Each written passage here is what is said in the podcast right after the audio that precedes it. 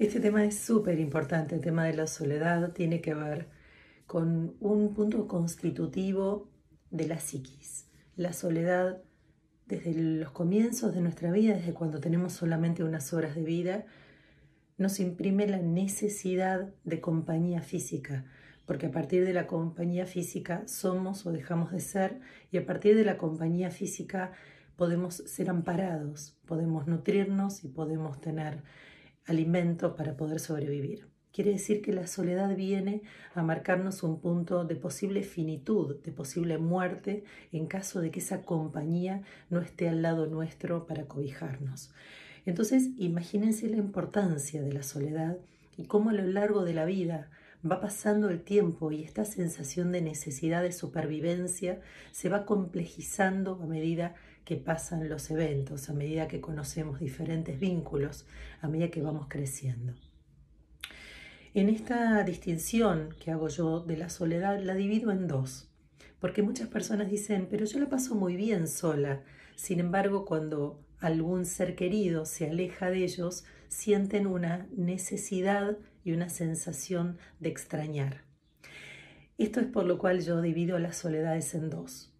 la soledad existencial barra física, que es el vínculo con un otro físico, y la soledad espiritual.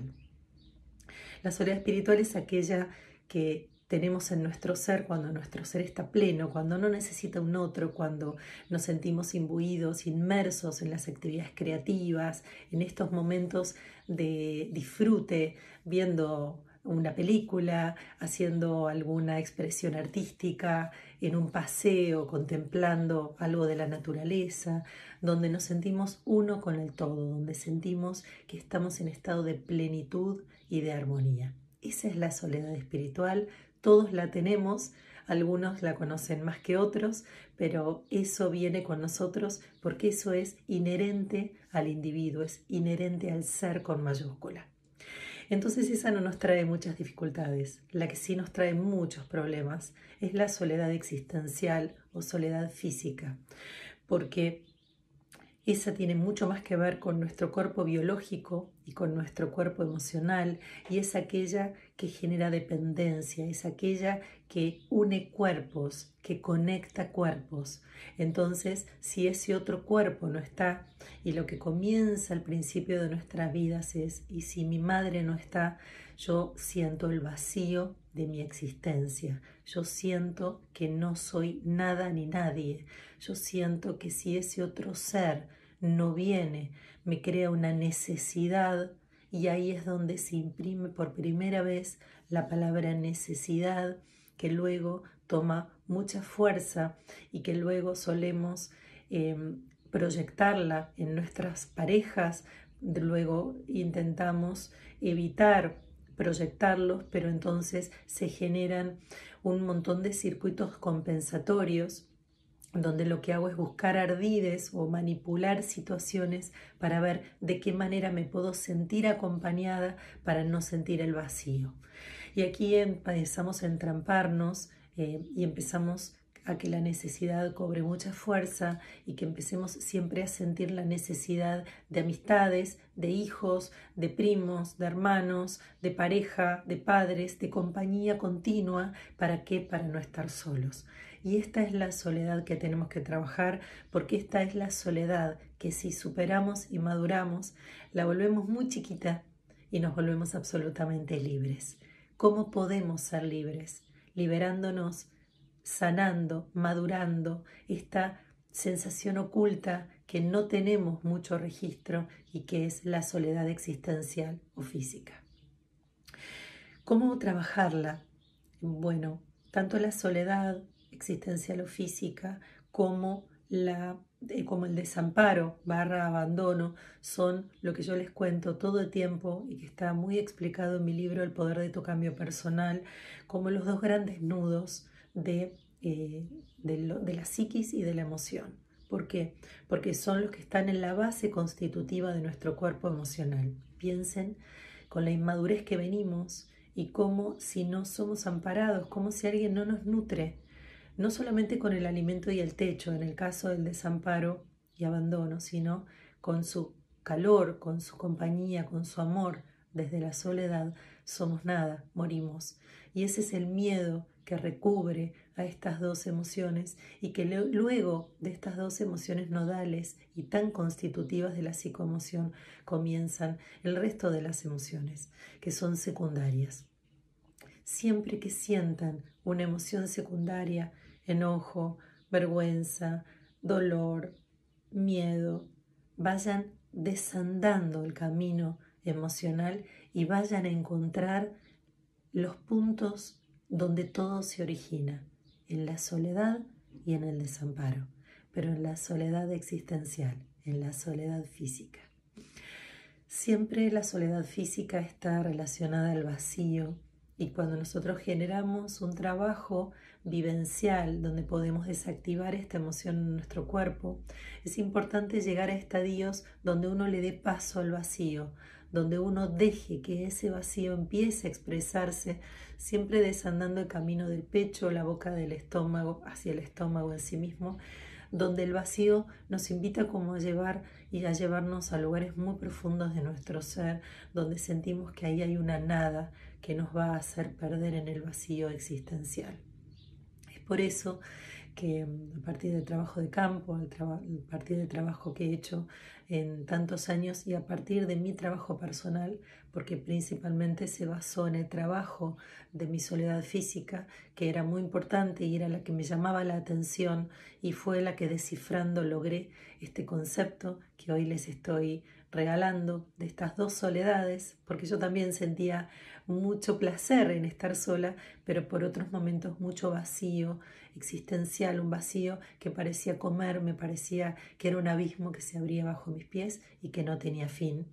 A partir del trabajo, de mi soledad, siento absolutamente un estado de plenitud casi constante y me doy cuenta que ese es el gran punto que si podemos superar, podemos ser libres, podemos ser plenos, podemos ser armoniosos. Y realmente he logrado casi desactivar por completo el estado de soledad física, el, estado de extrañar. Eh, obviamente cuando digo casi por completo es porque nunca podemos vaciar absolutamente las emociones y eso está bueno que lo sepamos. Entonces, que intentemos y hagamos consciente de trabajar esos contenedores sabiendo que siempre va a quedar un poquitito, pero lo más importante es que nos desborden. La soledad y el vacío, la soledad existencial barra física, se pone en juego en los primeros momentos en que estamos vivos, en los que nacemos, en los que venimos a este mundo y es constitutiva del cuerpo emocional y de la psiquis, como les contaba al principio. Entonces, esto es inherente a nosotros mismos y va más allá de los padres o de la familia que tengamos. Y esto los libera les decimos gracias, lo soltamos y empezamos a hacernos cargo que esto viene con nosotros, esto es constitutivo del individuo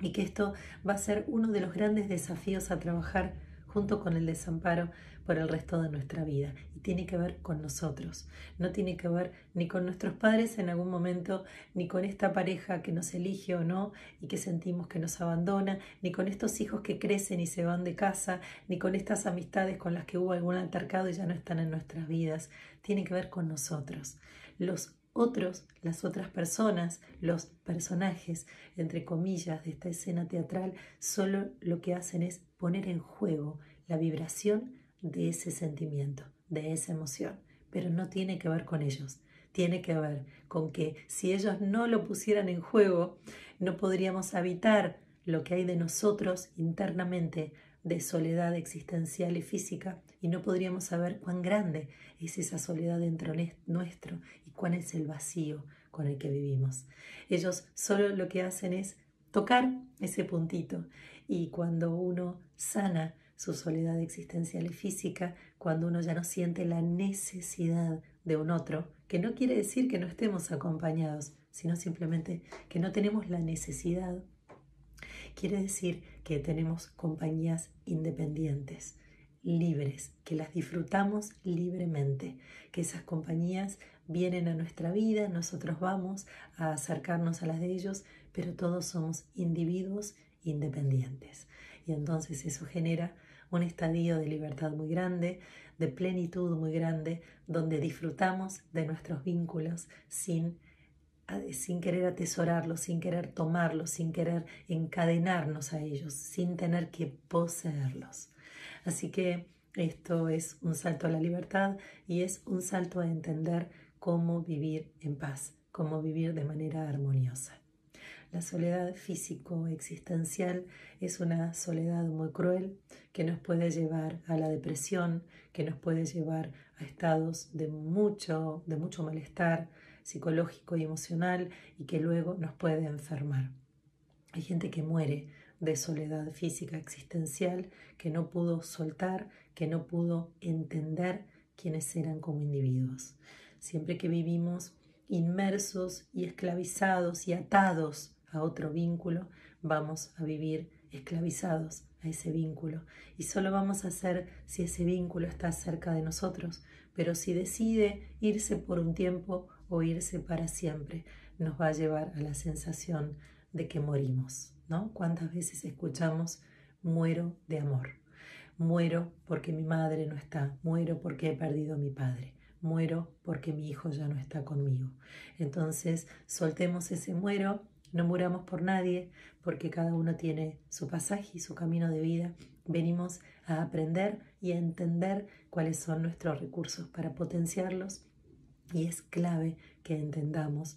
y habitemos la dimensión de esta soledad física existencial dentro nuestro, porque es lo que nos va a volver plenos y absolutamente eh, indestructibles. Ahí vamos a sentir que ya no importa quién se acerque o quién se aleje, nosotros igual somos. Em, hay un punto muy importante para trabajar en mi canal de YouTube, hay un terapia en vivo, creo que es la número 6, que habla de soledad, donde les regalo una reflexión eh, parecida a esta, pero donde también los invito a hacer un ejercicio vivencial para que puedan comenzar a trabajar la soledad existencial, física y liberarse de eso que los lleva a un fondo muy hondo e infinito de abismo personal. Otra opción y otra herramienta que les regalo es mi libro El poder de tu cambio personal, que se encuentra en Amazon y en Mercado Libre en el país de Argentina. Y otra opción que les regalo es un taller que está en mi página web claudiadeangelis.com.ar es un taller dedicado a la soledad que lo pueden hacer, es muy fuerte y muy poderoso y que si ustedes lo, adquieren a través de muchísimos medios donde se puede, entren a mi página, es parte de uno de los módulos de un taller de transformación que creé para que las personas realmente puedan ser libres de su campo emocional, puedan sanar todas las heridas y los traumas que traemos todos al nacer que vamos activando en definitiva en determinados momentos de nuestra vida frente a diferentes hechos que hacen que se detonen justamente para que salgan a la luz, podamos dimensionarlos y podamos sanarlos. Les recomiendo mucho ese taller de soledad que es muy poderoso, que es muy fuerte y que es muy transformador. Inclusive cuando tengan el material van a poder quedarse con ese material para poder repetirlo, porque la soledad, ese trabajo psicoemocional de soledad es un trabajo que hay que repetir mucho, porque como es constitutivo de la psicoemoción, es muy fuerte, es muy importante y está muy cargado de información. Espero que esta charla breve les haya sido muy útil y nos vemos en la próxima. Chao, chao.